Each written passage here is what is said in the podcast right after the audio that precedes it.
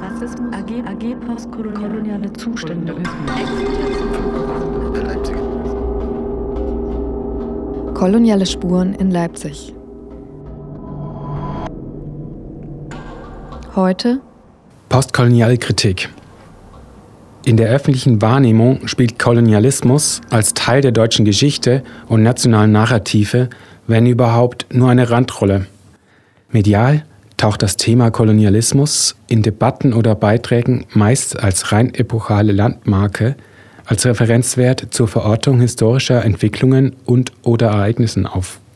In dieser Lesart wird Kolonialismus nicht selten regelrecht über seine historische Abgeschlossenheit, seine Nichtbedeutsamkeit für unsere Jetztzeit definiert und fristet medial entsprechend ein thematisches Nischendasein.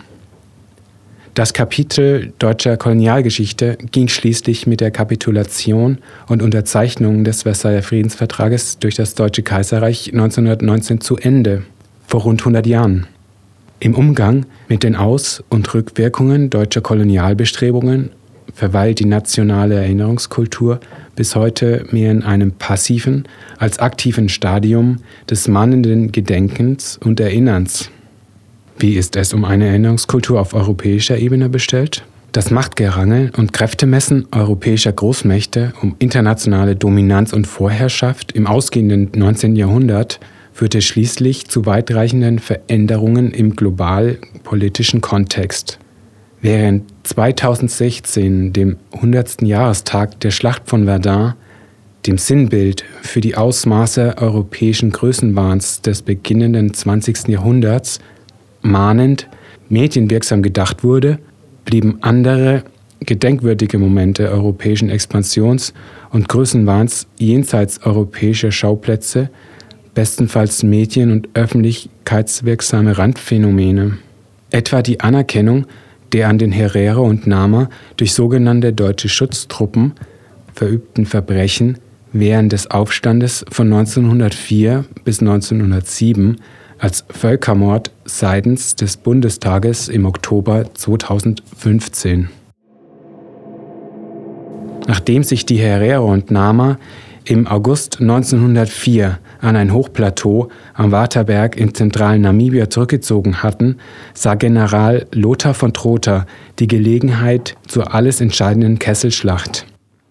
Durch die Flucht in die Omeheke-Wüste in nordöstlicher Richtung gelingt es den Herero und Nama, der Einkesselung zu entkommen.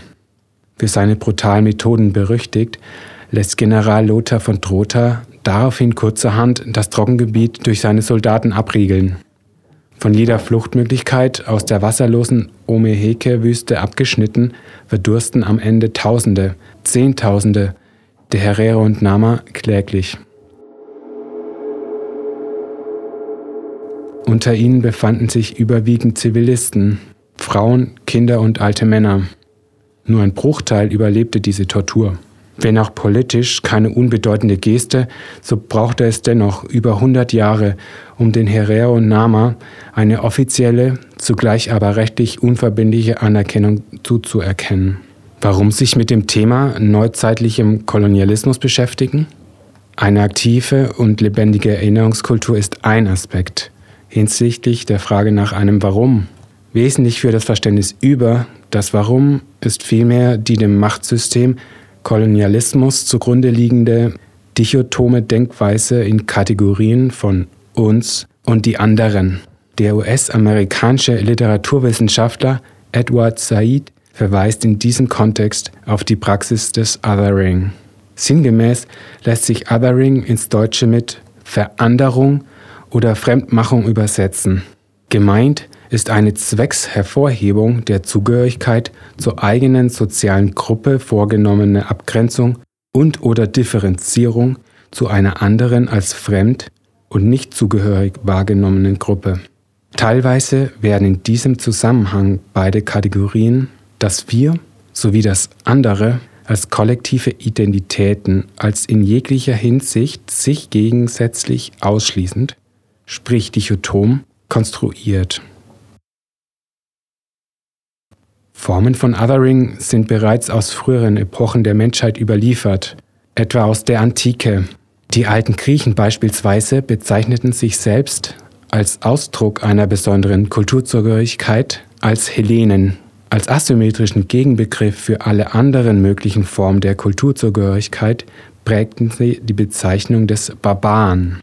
Dieser Begriff wurde von den alten Griechen insbesondere für Völker am Rande ihres Einflussgebietes benutzt und später von den Römern übernommen. Der Barbar galt als wild, grausam, hinterlistig, animalisch, von Natur aus minderwertig, zur Knechtschaft als Sklave geschaffen. Über die Jahrhunderte, spätestens jedoch seit der Neuzeit, wandelt sich das Verständnis über Zugehörigkeit auf grundlegende und gravierende Weise. Hierfür steht insbesondere ein Begriff wie kein anderer, der Rassebegriff.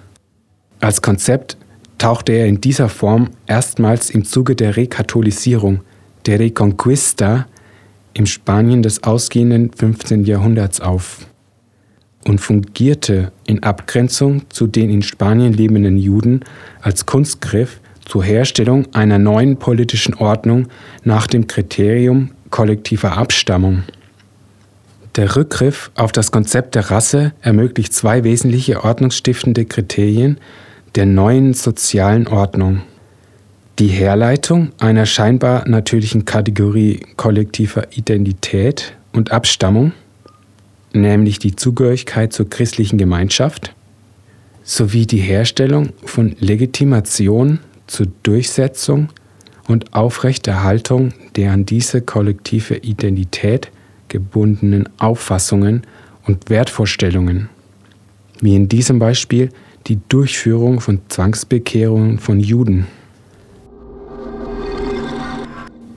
Obwohl er de facto das unschärfste und mehrdeutigste aller Zugehörigkeitskriterien darstellt, kann sich der Rassebegriff infolge von Krisen und Umbrüchen der kommenden Jahrhunderte gegenüber anderen Konzepten von Zugehörigkeit immer stärker behaupten und setzt sich, trotz Wissensinnovation in weiten Bereichen des gesellschaftlichen Lebens, insbesondere aber den Wissenschaften durch mit den sich herausbildenden Rassentheorien ab dem 18. und 19. Jahrhundert hatte die systematische Klassifizierung und Hierarchisierung des Menschen nach einschlägigen Kriterien begonnen.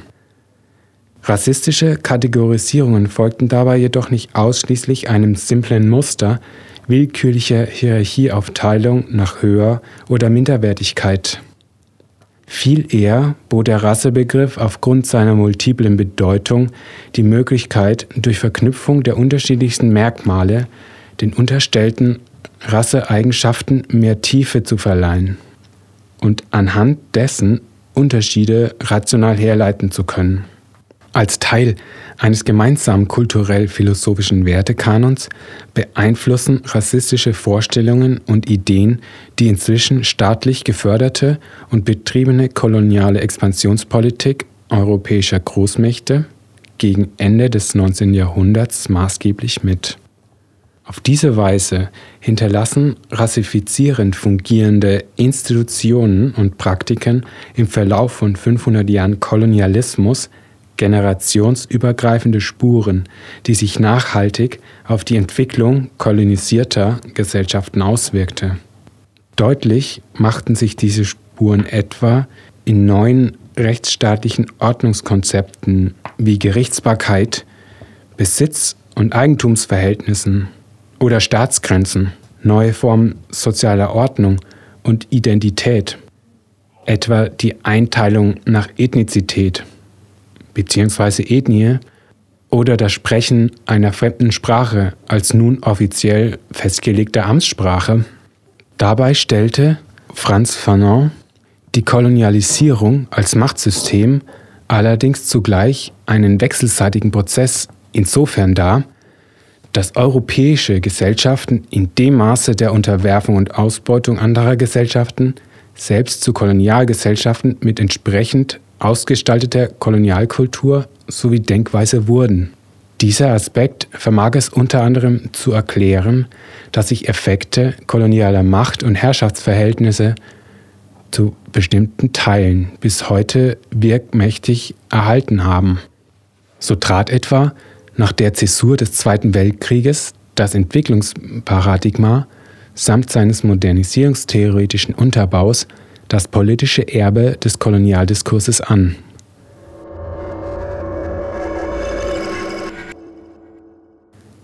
Entwicklung als neue Differenzkonstruktion, als asymmetrische Perspektive beabsichtigt postkoloniale Kritik eben jene kolonialen Verhältnisse und Beziehungen als nicht ausschließlich abgeschlossene Historie zu verstehen, sondern ihren dynamischen und transformativen Charakter hervorzuheben. Der Politologe Kien Gi-ha charakterisiert postkoloniale Kritik als politisches Projekt, das sich als parteiliche und eingreifende Wissenschaftspraxis versteht, jene soziokulturellen Phänomene und Beziehungen zu analysieren, die mit kolonialen Praktiken, Diskursen und Institutionen sowie ihrer Fortwirkung in Zusammenhang stehen. Postkoloniale Kritik ist weder klar abgegrenzt, in sich homogen, noch in seiner Entwicklung abgeschlossen. Geprägt von Foucault'scher Diskurs- und Machtanalyse der Differenzphilosophie nach Jacques Derrida oder den Ansätzen rhizomischen Denkens nach Gilles Deleuze und Félix Guattari bewegen sich postkoloniale Positionen und Ansätze in einem transdisziplinären Diskursfeld, das sowohl poststrukturalistische, feministische, neo- bzw. postmarxistische oder antiimperialistische Positionen als auch kulturwissenschaftliche und literaturwissenschaftliche Methoden umfasst. Ihre Heterogenität und unabschließbare Offenheit ist dabei viel mehr als eine grundlegende Stärke postkolonialer Kritik zu verstehen. Schließlich vermag sie es nicht nur die umkämpfte und uneindeutige Komplexität gesellschaftlicher Ordnungskategorien in einer sich immer stärker vernetzenden Welt aufzuzeigen, sondern eröffnet ebenso zugleich neue Möglichkeiten, historische Erfahrungsgemeinschaften, kulturelle Räume als auch politische Identitäten immer wieder neu zu denken und zu verhandeln. Angesichts zeitgenössischer Entwicklungen im Kontext globalisierter Verflechtungen und Realitäten stellen das zur Geltung bringen des nicht repräsentierten, des anderen durch das stetige Dekonstruieren von Differenzkonstruktionen, Dichotomisierungen, ebenso wie das Anerkennen von Offenheit und Diversität als konstitutive Elemente kultureller Identitäten wichtige Instrumente emanzipativen Widerstands dar.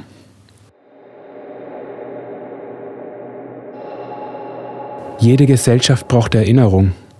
Wie wichtig dabei Widerstand gegen verklärende Geschichtsschreibung und Narrativen ist, zeigt nicht nur der lange Kampf der Herero und Nama um Anerkennung und das zur Geltung bringen ihrer kolonialen Geschichtserfahrungen, sondern auch das Erstarken neurechter politischer Strömungen und die mit ihnen verbundene Tendenz zur Rückbesinnung auf die eigene nationale Identität im Kontext globaler Arbeitsteilung.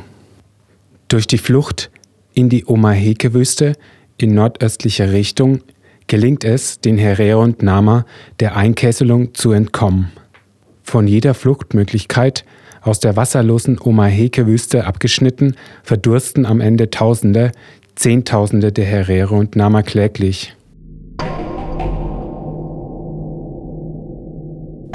Koloniale Spuren in Leipzig. Eine Kooperation der AG Postkolonial, im Engagierte Wissenschaft e.V. und Radio Blau, dem freien Radio in Leipzig.